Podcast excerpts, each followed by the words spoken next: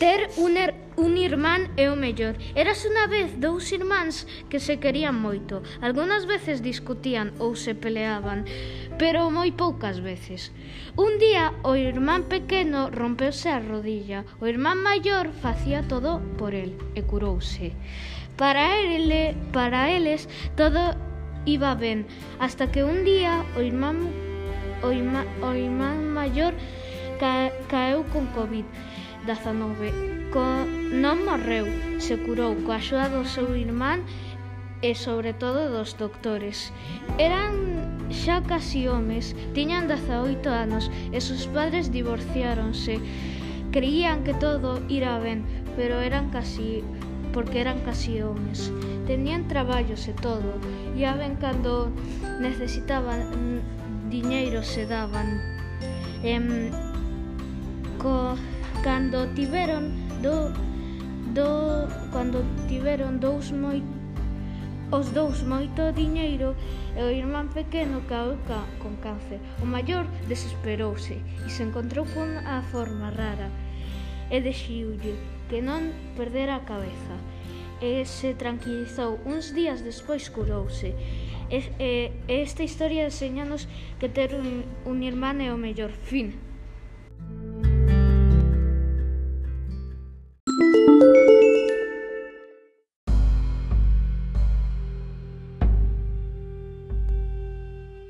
conducta. Ola, eu son Sans. Eu son a mala conducta de todos os nenos. Son un yokai. E eu fago que todas as que as persoas sexan malas. Por exemplo, o vandalismo, que fai que danen cousas de outras de outros ou destrocen propiedades privadas. Fago que interrumpan todo. Por exemplo, as chamadas do, dos seus pais na escola e nas reunións. Tamén fago que as persoas sexan uns rebeldes, que non lles importa nada. De feito, un día ibe despistado controlando a un neno e, ao, e atropellou nun camión. El era un amigo de cando eu estaba vivo, pero morreu. E desde aquel día xa non volvín a facer nada malo. Por favor, non fagades nada malo.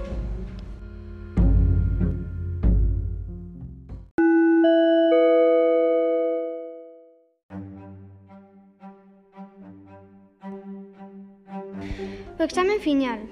Eras unha vez, rin rin, e ao despertador. Agora sí. Ola, son Noa e boas Mercedes, sexto A. Bueno, Este era un venres normal, co mellor horario da semana, como todos os venres. Todo ia ben.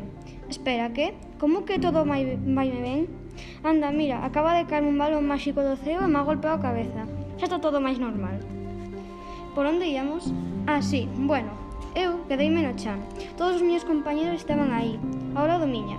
De repente, algúns compañeiros desapareceron. Só quedábamos Marcos, Safa, Noa, Ángela e máis eu. Subimos a clase. Ali estaban Cosme e Antón e dixéronnos que miráramos pola fiestra. Correndo, sacamos a cabeza pola fiestra. Oh, oh, Ángela, no! Ángela caerá pola fiestra. O timbre do cole sonou moi forte e Ángela apareceu ali, como se nada. Volvemos ao campo e Safa, Noa e Ángela puxéronse a investigar. Eu estaba pensando que facer e Marcos, Cosme e Antón foron a buscar xente. Ao final fomos todos á biblioteca. Eu e Noa estábamos tecleando no ordenador como dúas locas e Antón atopou un pasadizo secreto.